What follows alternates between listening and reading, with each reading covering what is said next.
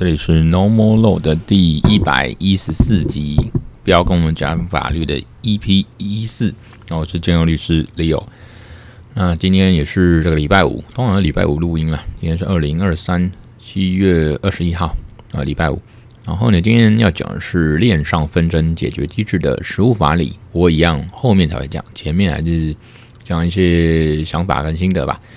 然后像昨天哦，这个就我的连友或者我 IG 的朋友都看到我限动，我就发了两篇。那一篇在讲说，其实呃最近就觉得很累，那累是可能长期就是习惯这个晚睡早起吧。晚睡反正就是你知道那个大家就是尤其当父母就是喜欢呃就小孩子睡了，可自己还不睡，可能除了做一些事情以外，就是可能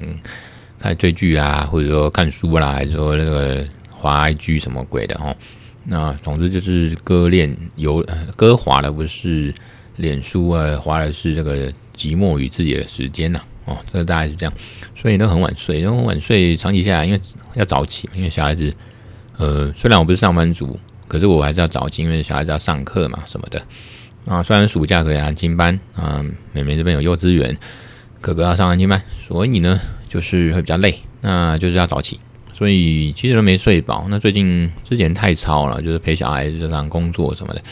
比较事情比较多，那身心稍微俱疲一点，所以就是身体就是比较抵抗力下降，主要是感冒，感冒就鼻涕啊。那有时候这种感冒久了，就是吃药然后都好，最近是快要好了，就是感冒的比较后期末端，可能还是鼻涕啦这些什么的痰呐，比较粘手，比较不舒服，就睡觉的时候睡不好，睡眠品质不好。那总之，这种久病就有人厌世，他觉得很烦。那你累的时候呢？你没有力气做事的时候呢？那你会很厌世、很厌烦，那就觉得这个好像生活或者是做事都没动力、没乐趣，然后开始就会恶性循环。比如说，就是他就开始你的脚年纪大了，然后好像自己也没什么成就，也没赚什么钱，然后喜欢的事情又好像就那样啊，或者说这个。没办法让带来一些突破，或者是更有些成就感，是赚钱，然后又会想很多啊，钻牛角尖，想到未来再过十年、二十年，或者说甚至老了、退休了，又老又穷又病怎么办？那能不能给小孩子这个更好的选择权或生活？那自己是不是很没用？然后开始就是陷于这种愁于产物或者负面的想法，那就忘记呃，或就忘记当初或以前这种喜欢。是比较积极向上啊，或者说喜欢一些事情。那当然，我觉得这个是情绪的一种起伏，就是一个周期啦。我自己知道，那个活到现在四十岁，大概就知道，呃，多少了解自己嘛。在呃，在个四十岁之后，这个比较不惑之年呢，虽然不是说真的有什么人生大智慧，可是有一些经验谈，就是说自己有时候一些情绪哦，尤其负面是一个周期。那前一阵子就是好像很。这个尤其在脸书还是什么的表现，或者说实际下实际上私下生活也是这样，就是比较积极啦，比较阳光，比较热情，比较呃多元这样子。然后可是呃有时候就会比较荡啊，心情比较荡，所以现在可能就是因为累啦，还是什么比较荡。那最加加上最近这种事情比较多，像嗯、今天七月二十一号也是一些行程，然后像刚才也是会客完，会客完之后呢，这个。下午可能是去一些什么消基会，不然时间冲到了，还要去一个这个呃中华什么新创开发加速协会吧，那就是我们这个 FinTech 这个产业促进会有办一些呃讲座啊，现在下个月是变我要去主讲，可是这个月是别人讲，也是讲一些 Web3 的事情啊，我就平时很有兴趣，跟时间冲到，那像晚上也是有这个，我有协助一点点那个。呃，贡献的，就是协助一点，奉献一些力气，然后去协助一个全国律师委员会，哎、呃，全国律师工会，他们在像今天晚上就办这个律师跟 AI 律师业跟 AI 的一些呃短讲啊，可能请两个来宾，那还有这个雷秋律师是主持人，然后把他那个呃呃主持人是另外一位了啊，总之雷秋律师是主委啊，咨询委员会主委，那可能。就是还有肖超能，就 Fox 会来会来语谈，呃，那这个我我也很想听，可是没办法，因为我的心肝宝贝女儿呢，今天晚上就是有上台表演，而且是 C 位的台柱，嗯，而且可能包括致辞啦，呃，跳舞啦，还是什么表演，可能就四场。哦，那一定从我老爸要去现场看，所以我连线上收看这个今天晚上这个演讲的时间跟心力都没有。那今年就然后下礼拜七月十八号要去呃踏空间吧，就是我可能个人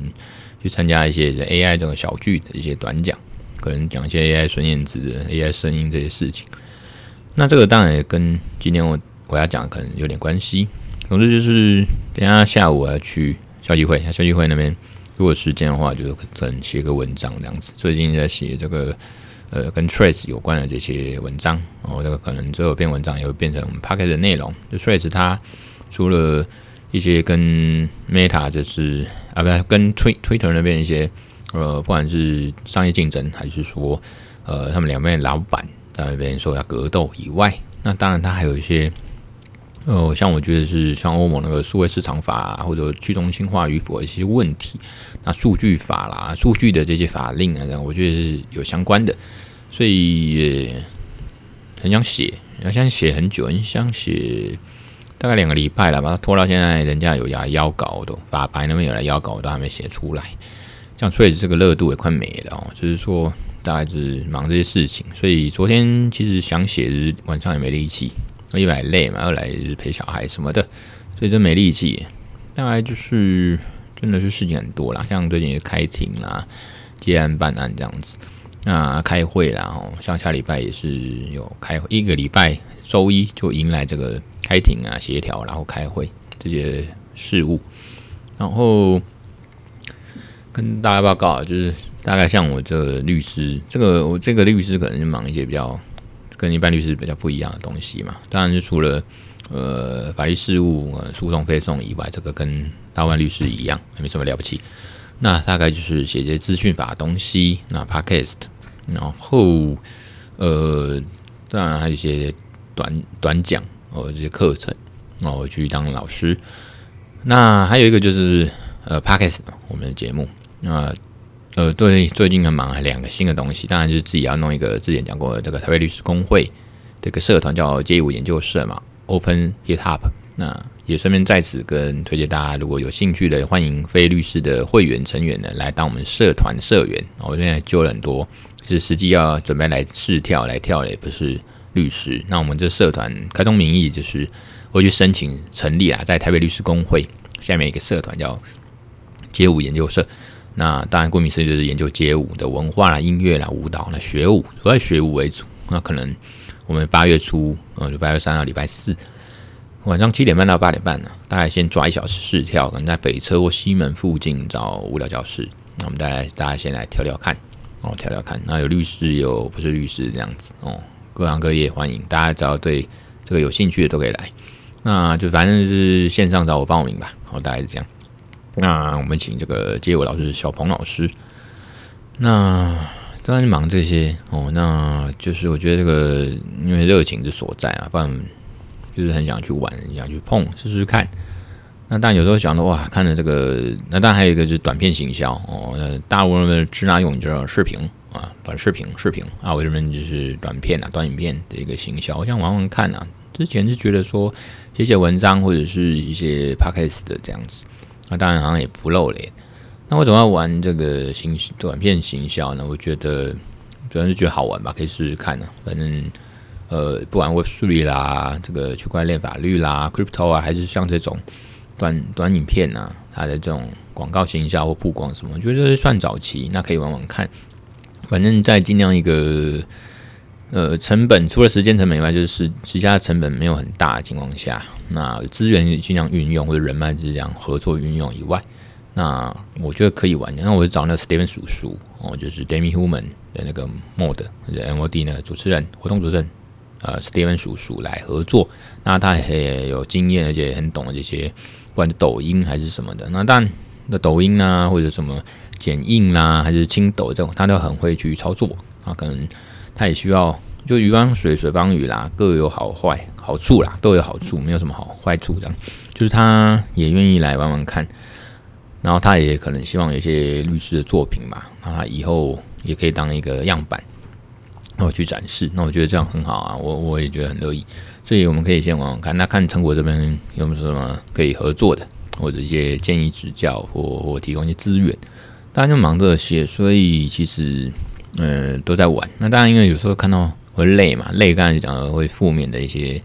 呃想法就冒出来，累的时候就真的很很低潮，然后就刚好会看到一些同同辈的同年龄的同阶层的朋友，律师尤其律师朋友了，都过得很好啦，或者非律师朋友也是很有钱啊，就是每天喝咖啡。像财富自由一样，那律师朋友就是生意蒸蒸日上，成就非凡。那或者说像一些很厉害的律师，甚至同一个呃所谓的资讯法领域，或者是 crypto 或 AI 领域的律师，好像也都很厉害一样。然后自己就觉得自己是呃自信心会下降，或者说看不起自己。不过我觉得那可能是生理影响心理吧，最近比较累，所以呢，现动呢破了第一篇，这个就早点睡，睡了之后就会比较好，没什么大不了。哦，不要陷入这种恶性循环。那另外一篇就觉得没什么，就是累而已了哈。所以这个自己的状况是这样，然后也跟大家分享，然后也这个期待哈，大家就是你觉得你累的时候，当然是通常没办法做事。那尤其是想要做一些有兴趣的事情，不管那个兴趣是什么，你有觉得兴趣，你没办法做，没累了嘛，都没时间，那心情会更沮丧，会更荡。那我建议。像我自己呢，也跟大家讲，就是放宽心啊，早点休息，你才有能量去迎接新的一天嘛。哦，不要恶性循环，因为没什么大不了的事情。那没什么大不了，所以像我现在就努力继续生文章啊。哦，我最喜欢写文章，录 podcast。哦，这个像随便叔叔，我跟他聊的时候，他说：“哎，那为什么你那么厉害，可以录 podcast 那么久？”哦，尤其其实大家也知道，那个 podcast 也不是多有名、多厉害。啊，收听率不是多高，可是为什么可以继续？我就说兴趣嘛，而且这个是有时候蛮舒压的。现在我现在在讲这些也是爬树心情，跟大家分享，然后觉得很爽。所以从以前我第从很早期到现在的每次集数的时候，就讲到说为什么录 p o d c a 就爽舒压，很多录 p o d c a 都是这样。那因为它也不露脸嘛，是声音嘛，那制作上面也简单，声音而已，不像影片那么复杂。所以呢，就是呃，没什么大不了，没什么大不了啊，嗯、呃。就是这样，所以我觉得还是要积极向上啦，不是什么鸡汤文，就是说大家一定都有当的时候，那就是尽量不要让生理哦去影响心理，不要你要很累哦，晚睡晚早起什么很累，然后你就很 down，没有抵抗力，生病啦，或者是真的很疲倦，那你就把自己身体先搞好，你的身体是要本钱，然后你才有这个。呃，不要让心理被生理状况影响，那你再做一些事情。现在四十岁，其实我觉得还是很年轻啦。很多人就说二十岁、三十岁年轻，呃，四三十几、三十、四十你就老了。我觉得那是迷思啊。哦，这个你你时间到了，年纪到了，你就知道这个意思。哦，那呃，我就觉得这个年纪真的，其实当然就生理上当然是说会老化。就是那就尽量维持啊。我这个老生常谈，就是你不要被，呃，我觉得还是要去体悟，就不要被时间啊、生理啦、这个心理什么的，年龄给框架住。我觉得这个未来就是讲一个比较，你要去跳脱性、去突破性思考。啊，有时候就被自己绑住，我觉得自己做不到。那那个就是修养，呃，那个跟能力的问题吧。哦。那今天，呃，这个大家讲的这些杂七杂八，我们讲了超过十分钟。嗯，今天啊，对，我我特别要讲的就是 AI 这个声音哦，像最近是好莱坞这个在罢工嘛，吼，还有个在罢工。那之前当然也讲到这个所谓的 AI 孙燕姿，好，无论演员或编剧啊什么的，都在呃编剧。导演有没有不知道？好莱坞的工作人员、工会那边哦，演员跟编剧什么的都在罢工。那里面提到一个就是跟 AI 有关，因为这个之前要讲的时候，讲就 Netflix 那个 Joy is Offer 里面就说，你可以就是我们通常在玩一些呃签这个玩一些线上的东西，还是说签约什么的，有一个条款 DOS 什么条款，就是说同意可能免费的，你可以使用这些 APP，那你就同意。同意这个你，你你的影像，你的什么东西资料，全部都让它 AI 去去玩去弄啊，你没有意见，也不可以提出异议，不能反对。那像这个也是啊，AI 那些演员那些啊编剧啦，尤其演员他们肖像、头像、脸脸部的这个，全部都被等于说有条款同意说拿去做 AI 数位然后等于说这会被剥削，因为你拿钱越来越少，问嘛没有拿更多。可是如果说是然后来问一些厂商那些公司赚的更多，那我们授权的或者说付出了给人家使用更多，结果权利或者是报酬没有相对变多，就好像相对剥削哦。然后这个的话，就是像 Joins Off 上次在讲的一样。那我觉得这个是科技当然影响了整个生态、整个环境、整个未来、整个社会状况，还有权利义务。那这个是一直在演进，然后在一个，在一个，我觉得像是呃，那叫什么？呃，那叫？呃，物竞天择嘛，是演化、进化、淘汰，就是最后可能会产生一个商业模式。哦，就是其实这个也跟《黑镜》里面某一季某一集有关的，就是也在讲说我们这些生命啊、这些意识啊，哦，能不能透过数位之后把它储存，然后变得很永恒？我们的意识甚至是跑到这个数位上、线上，或者变成机器人去另外一种形式、形态、生命体去经营。像我刚才听到一个 pocket，就是说，就米乌拉那边嘛，哦，那他讲到一个东西，就让我想到说，像以前。呃，这个上一个世代或上上一个世代，这个什么手冢治虫、鸟山明啊、宫崎骏啊，哈，这些人的 IP，这些的作品、动画、漫画，但都被 IP 化，变成商品化，就智慧产权。然后到他们下一代，儿子女儿啊，也是在从事他们拥有他们这些数据的财产，或这些呃作品产业的财产和权利，变成说下一代的可以，第二代可以这个呃去经营。哦，那财富这个智慧产权的话，这样的产业，这样的呃财产，这样的财富也可以被继续权利被继续运用。哦，那这样是一个模式嘛？哦，像呃知识产权跟它的背后的衍生的或代表的这个金额财富，那我觉得呃在 AI 里面这个数位世界也是如此，就是说演员他觉得就是怕自己在荧光幕前变老。或者说演员他再怎么厉害，像阿福伯哦，那个法国骑兵的阿福伯，或者像汤姆克鲁斯、阿汤哥他们再怎么演也没那不不能演几年了。那他们当然希望说永垂不朽，变成经典，或者甚至这个经典永垂不朽可以一直下去。像那个乔科维奇，他也是毕竟也是再怎么神哦，也是老了然后，他就刚输给年轻世代的这个网，这个温布顿网球赛嘛，那人家就世代交替。那那演员他们也觉得说，是不是会世代交替？那阿浪哥，如果他像黑镜那样演，说我希望我的 AI 透过 AI 让我的脸永远年轻，然后这个 AI 可以帮我去像 CG CGI 这种动画这样子一样，就是现在好莱坞很多 CGI 让一些演员像超人的啦，哦，那个全职物就是你不用自己来演，我就用动画帮你呈现，像阿诺斯瓦辛格哦，那那个魔鬼终结者就是他透过，然后后面一些系列阿诺斯瓦辛格这个。魔鬼终结者后面系列电影很多都不是阿诺自己演，除了那个老了本人的阿诺就是他自己演以外，其他都是动画嘛，CGI 或 AI 把它弄出来，就是年轻版的阿诺·施瓦辛格演的魔鬼终结者这样子。那一样嘛，一样嘛，就是说，好了，我他们现在吵就是说，这个 AI 的技术呢，数位的这种肖像分身，那会不会呃现在在吵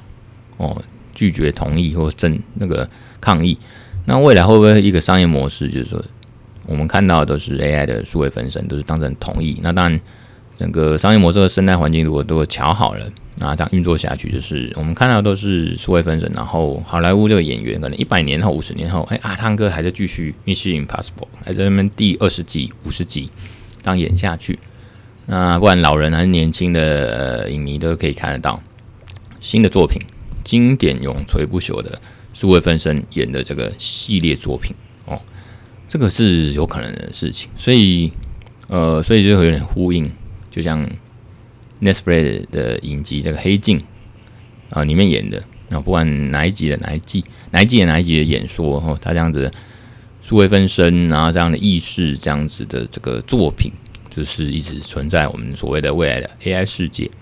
或者所谓的 Web3 世界了哦。那我们讲 AI，就是说它的生产效率提高，然后可以做到很多事情。那 Web3 区块链这个就是让你有一个呃自己的数位分身的确立跟数位资产的确立，呃专属于你哦，那不会像说现在的这个不管 Trace 还是 FB 还是 Twitter 这些 Web Two 的社群平台的中心化了，说要把你煮掉，把你断掉，在所谓的不管元宇宙还是说在这个 Web 三 Web Two 的世界消失就消失，因为它中心化，它说了算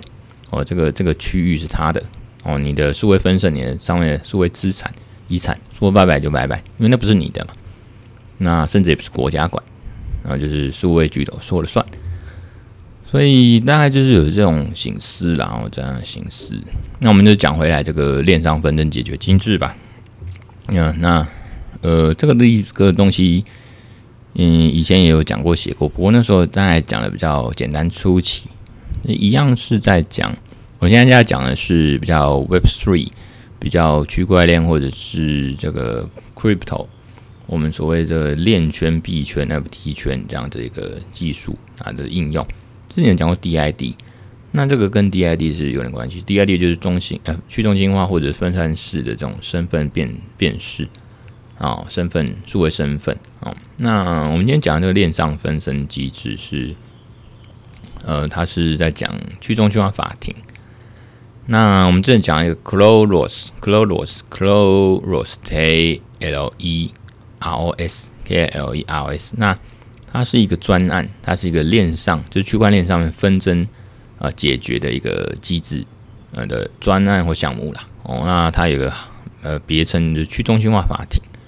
那它的创办人当然就是一个 F 开头的这个法国人。总之呢，他常常活跃在这个 Telegram、Twitter 或 Discord 这样的一个呃，尤其是国外币圈社群，然后那么社群平台里面啊，这个呃，就是 Federico，F E D E R I C O，Federico 这个 F 先生呢，他说他成为他成他这个成成立一个这个可以解决纷争争议的一个去中心化的司法系统。那他觉得说他符合说三个要件嘛，一个就是。你要去运作一个社群治理，一个道，哦，道就是链上合作社、链上自治组织、去中心化或分散式的自治组织。第二个就是它设计一个代币经济的奖励机制，这样的一个生态圈，哦，就是有点诱因啦，哦，一个代币经济，哦，那这样有个奖励的机制，哦，一个生态圈。那第三个，你当然要产生这个所谓，呃，大家主观上或者是客观上一种公平或公正性、公正的感觉。那因为以前我们都有听过这个呃 ADR 嘛，ADR 就是我们司法制度上面说的这种呃另外的这种纷争解决机制哦，跟法院以外、法官以外，包括什么仲裁啦、调解程序，它可以解决一些纷争哦、一些争议。那当然，数位化时代就有出现 ODR，就 O 就是线上解决 online 嘛，哦 dispute dispute resolution 这样的线上解决纷争机制。那当然，这个上线就是 online offline。那当然，这个 blockchain 这种线上就变成它的 ODR 呢，就变成随着这个区块链技术跟加密货币越来越呃成熟普及的话呢，这样新兴的一个机制就出现。这样新兴的方式就是说，它有去中心化特质，所以它有说去中心化司法、去中心化的法庭我分散式正义。然后它这个网络呢，区块链网络出现这个所谓的陪审员呐。哦，陪审员就是一些持有代币的人，我来当陪审员。哦，大家来这个有点像调解委员会吧，也是大家把它凑一凑，让大家来来来处理，来协商。所以我就想说，哎，这个我观察到一些比较新的或动向发展哦，就是决定来呃介绍说明这样的一个实务跟法例。那那，目前这个都不会是真的任何一个国家，包括台湾没有，它不是真的司法制度、国家制度。而且这个是国家制度是中心化、权威化。我们现在讲去中心化，比较民间机构的专案。呃，就像你如果你在 PC Home 或者 Momo 还是虾皮啊，如果购物发生一些纠纷，他自己也有一些呃这个厂商他们这样的平台哦，电商平台自己有一些线上的申诉跟解决纷争机制嘛。那个就是像那个例子就很典型的。线上纷争解决机制，就是我们大家业者就提供一个平台，大家有纠纷，大家来协商，协商完就没事的哦，尽量减少你这个不愉快的呃使用者或消费体验啦哦，或者减少一些纠纷，消弭一些纷争。所以呢，呃，呃，像呃，因为大家知道区块链在二零一八年就有这个智能合约啦，或 DAO 这样的形态，那建立在这个以太坊啊，你可以自动去强制执行或履行契约，像呃 DAO 这样子，因为它有一些智能合约的设计跟机制运作，那它也可以做一些链上的治理、组织跟运行。所以你看，这 DAO 听起来是很有破坏式的创新哦，那。你社群就是你持有代币或者是这个链上的这些成员，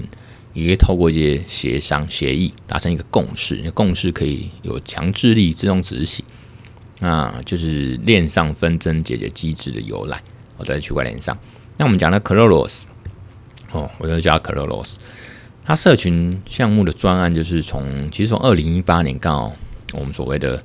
呃币圈那时候的。不仅有 DAO 也有这个智能合约开始发展啊，以太坊也开始到行这个行行之有年，大概成立了大概三年四年，在二零一八年的时候就已经，因为以太坊二零一三、二零一四成成立的，那二零一八其实也 DAO 或者是智能合约都已经有出现，Kloros 这个这个去中心化这个法法庭呢，其实就从那边出现，就是一个 ODR。所以它就是一种法律科技的服务产物。那 Kloros 对于这个我们持有代币的人呢，啊，我们都 Holder 持有代币人，他可以提出很多问题，希望被解决。那我们 Kloros 呢，就是要去做出判断跟决定。那最后由这个 Kloros 的社群，也就是他选出来一些陪审员哦，有个陪审团去决定多数，说到底决定他是对还是错的，是或否这样子。那像 Kloros 这样的一个是一个 DAO 嘛，DL，那是实际上的背后的这个呃运作机制跟技术呢，背景是智能合约，那形成一个这个可以根据嗯特定的规则或程式嘛去运行运行的这种网络组织，那让决策过程可能用这个电脑代码去编码啦，部署分散在电脑网络上面，就以太坊。至少他找的这个链呢是以太链哦，所以在以太坊上面。那你 Holder 呢，就持有代币的成员都可以透过这个 Twitter 啦，还是透过这样 Discord 的方式去投票，因为你只要持有这样的代币，有些加密货币有 NFT 啦，你持有者，那你通过这 Twitter Discord 那边的验证之后，那你就可以参与他的呃呃决策嘛，包括投票或者去。有点像国民法官这样啊，我们就是参与这个这样子的一个审审理吧。那这样的程序跟区块链那种不变性的结合，我们呃我所以说的社群治理的方式，就是去中心化司法的关键特征。我举个例子啊，当然那个币圈喜欢举例子，Alice and Bob 哦，爱丽丝，Alice 跟 Bob，B O B，哎，他们两个之间可能在一个网站上面签署一个电商合约，那电商合约但背后一个价值利益。会发生争执嘛，争吵。那 S 和 Bob 呢，就其中一个提出，呃，这个申请我要解决这个纷争，因为很像原告向法院提出起诉啊，请求法院来审判说，那那你被告是不是要去支付这个报酬哦，跟这个合约事件有关的这个报酬啊，这是不是有道理？那因为那个有些网站啊，比如说我们说假设啦，就是假设这个 BC Home 哦，那这个电商平台。让网站有参与去接纳采用这样 c l o r o s 的专案，这样去中心化司法法庭的这种专案。那这 c l o r o s c l o r o s 社群里面有持有这个代币，他们 c l o r o s 所发行的代币叫做 PNK 代币哦，也是一种代币或 NFT。那这些成员们他们可以质押 stake，就是 staking 就质押他们这些代币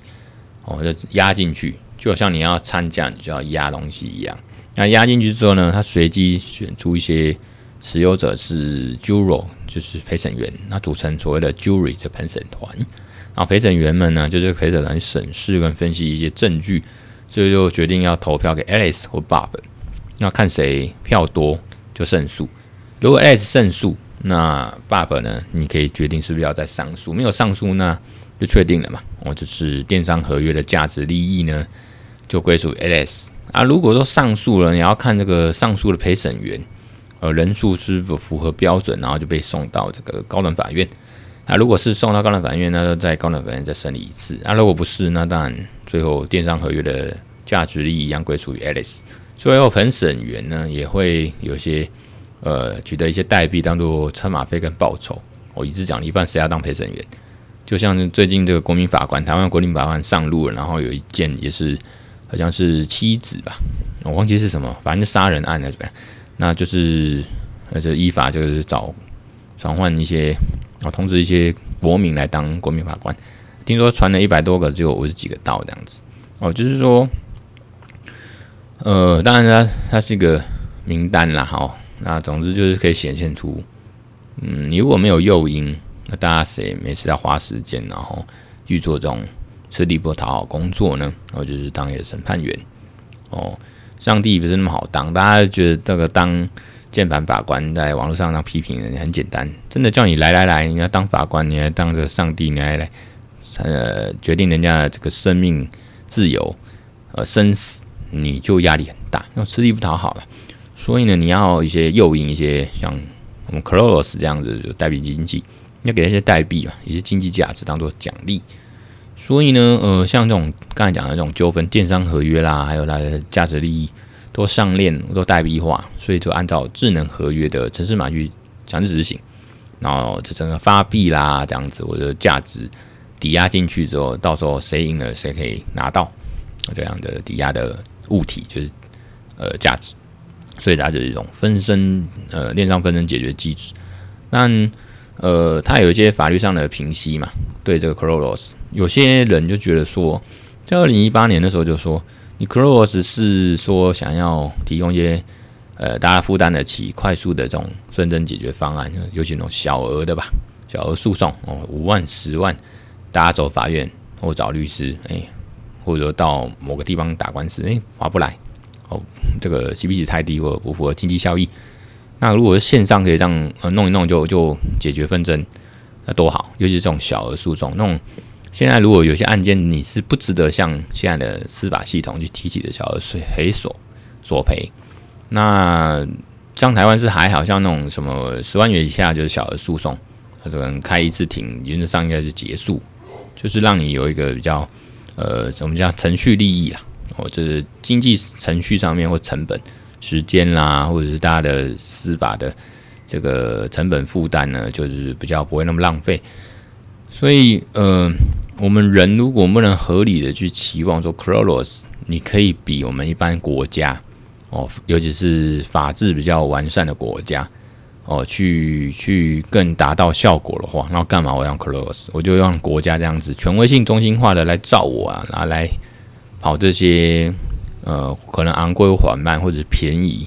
又快的这种呃传统司法的呃法治体系就好了，我干嘛就用 Cronos？所以是说，简单说，就是如果你的这个线上分身解决机制 Cronos 没有比我们国家的这个好，我干嘛用 Cronos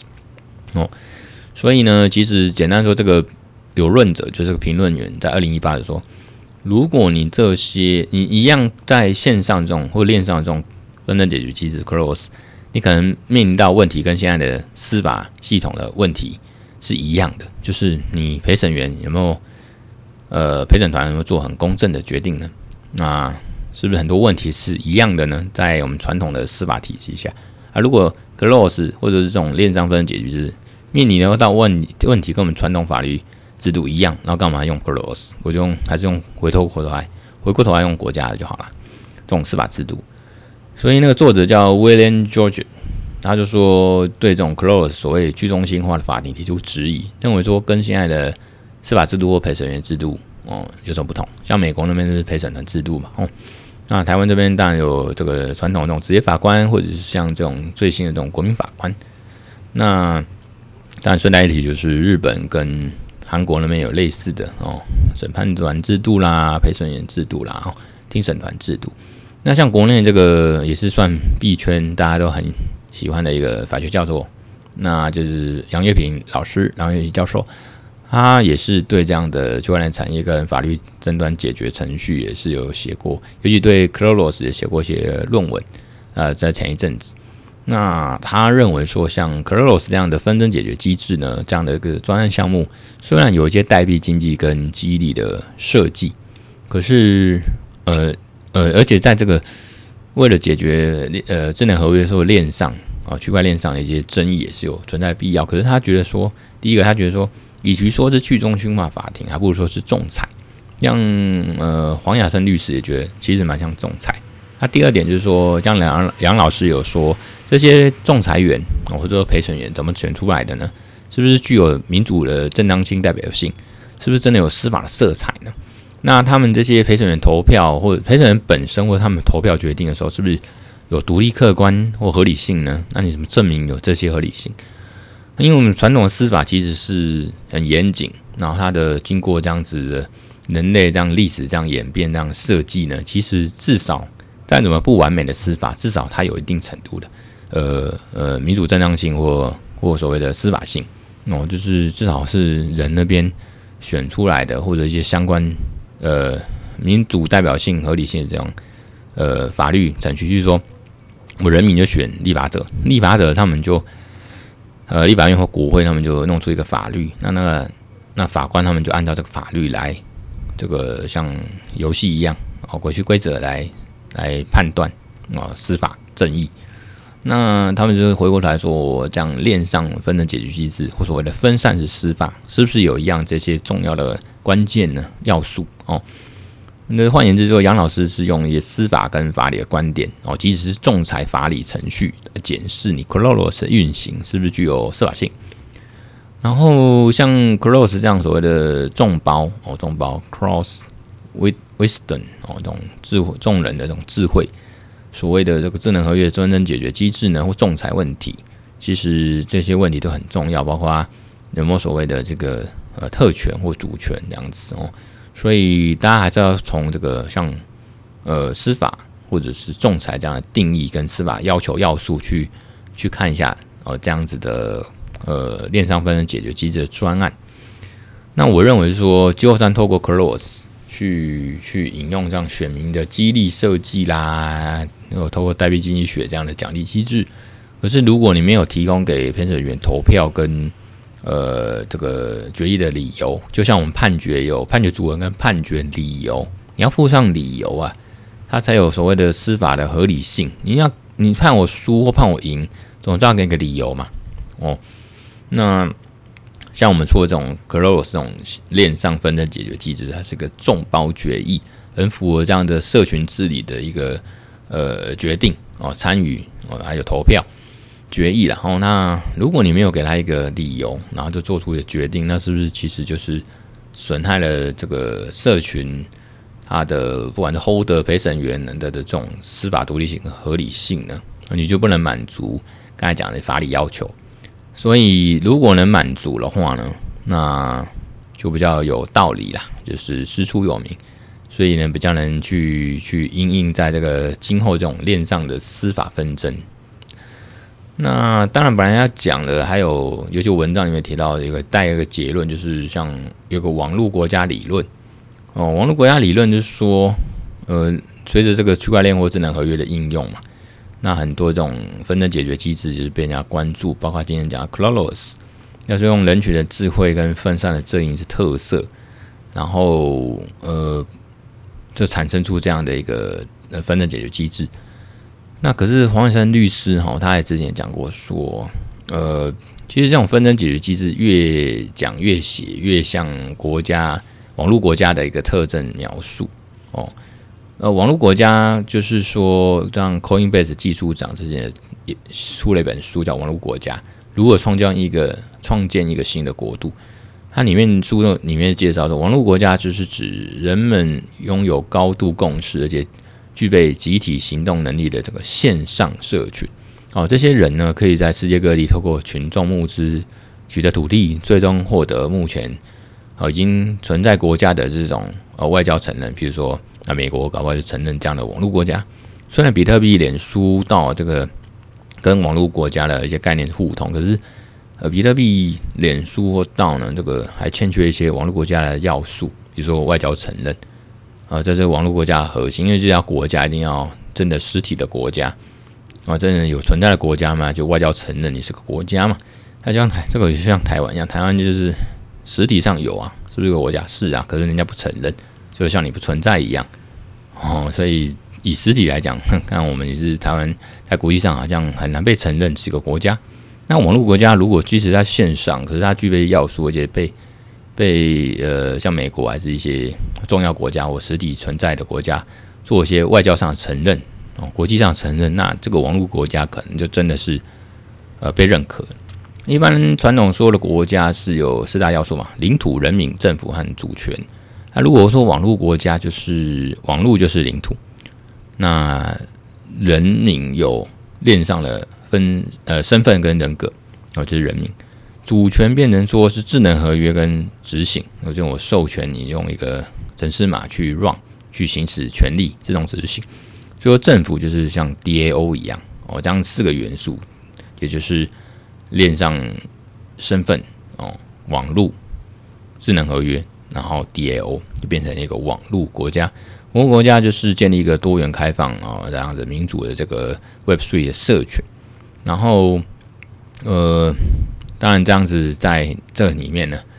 当然一定就是有国家就要司法，所以才会连接到 c l o s 或所谓的去中心化司法法庭这样的一个体系。所以，如果可以成的话，这些都是它在以太坊生态的一个重要的关键基础设施啊。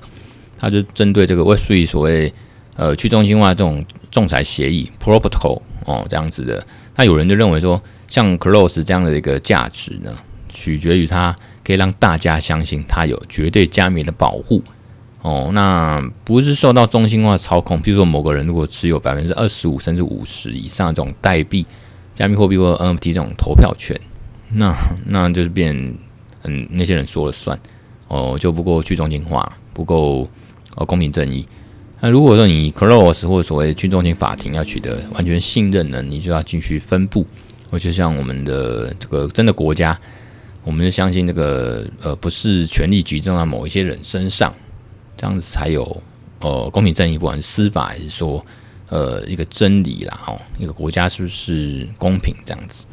所以呢，呃，你要达到这样的程度，一定是要很多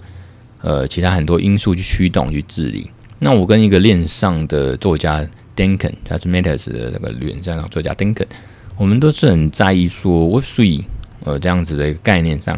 它的仲裁的过程跟结果是不是有全面被公开检视哦，像法院一样嘛，你判决你要公开审理，我们的一般人旁听，那你判我输或赢，判决结果、判决主文，他一定要有判决理由哦，公开透明哦，公正公平公开了，那你这样子呢去审视改革，你这样 Web Three 才有前进的基石，不然的话，像刚才讲 Web Three 啊 Web Two，哦，像脸书啦、Meta 啦、Twitter 啦，它都是平台裁决。权力的中心化，他要把你停权，他要把你这个这个账号删除哦，那都是他说了算。所以最后结论说，早期还在发展，我们现在都还在早期发展，包括 Web3 啦、链上分的解决机制都在努力改善啊。那其他就未来说，真的有这个网络国家这种成型，或 Web3 这种世界成熟，整个生态环境也让 Close 这样的纷争解决机制有一天可以成为大家。在线上链上完美这样一个纷争解决的方案跟平台，去实现人群的智慧跟分散式正义。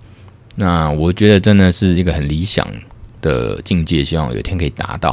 不然的话，像昨天我脸书上面还是有一个呃台科大一个老师，那他还是很厉害一个这个呃像密码学啦这样子的一个一个老师，他的观念我觉得他还是蛮老旧，他直接他们呛说。呃，因为我分享一个文章，就是说像，呃呃，我忘记是富比士嘛，还是哪一个单位？呃，国际性的这种单位，就说，呃，年轻人呢，这一世代喜欢抖音，可能也喜欢上了这个比特币，因为比特币是未来的一个共识，或数位黄金，或者是追求一个乌托邦的一个呃公平的去中心化的一个呃数位价值哦，加密货币。那这个老师觉得说，这个东西的一副态度就是好像诈骗，就留言说，哎，还有人没有赔到这个跳楼的嘛？哦，就是不以为然，他可能对这个标题啊内容不以为不以为然，他觉得不要说是 Z 世代，他就觉得人都不能去相信比特币。我觉得他是这个意思。那我觉得这就是很多人呢，呃，他们都还是没办法理解。那我也可以理解他们的不理解，就是毕竟很多负面消息，或者说他还不够让人家很多人哦，多数的人大众去取信哦，会或者说更无痛的去接纳这样子哦，很多质疑啦，或者还不够成熟。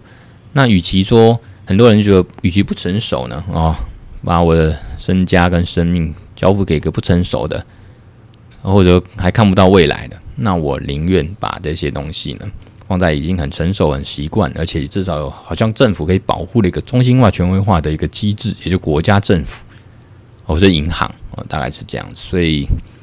就是分享到这边啊，这个大家努力啊，自己的有时候就是像一个一个堂吉诃德，就是大家也都在努力朝向一个理想去迈进吧。好，总之今天分享这边那。我是简友律师。那如果这个节目啊，为什么不错呢？欢迎分享、按赞，或者是给这个五星好评啊，吹捧一下。那有什么合作案件呢？大家来交流交流。好，以上今天到这边，大家拜拜。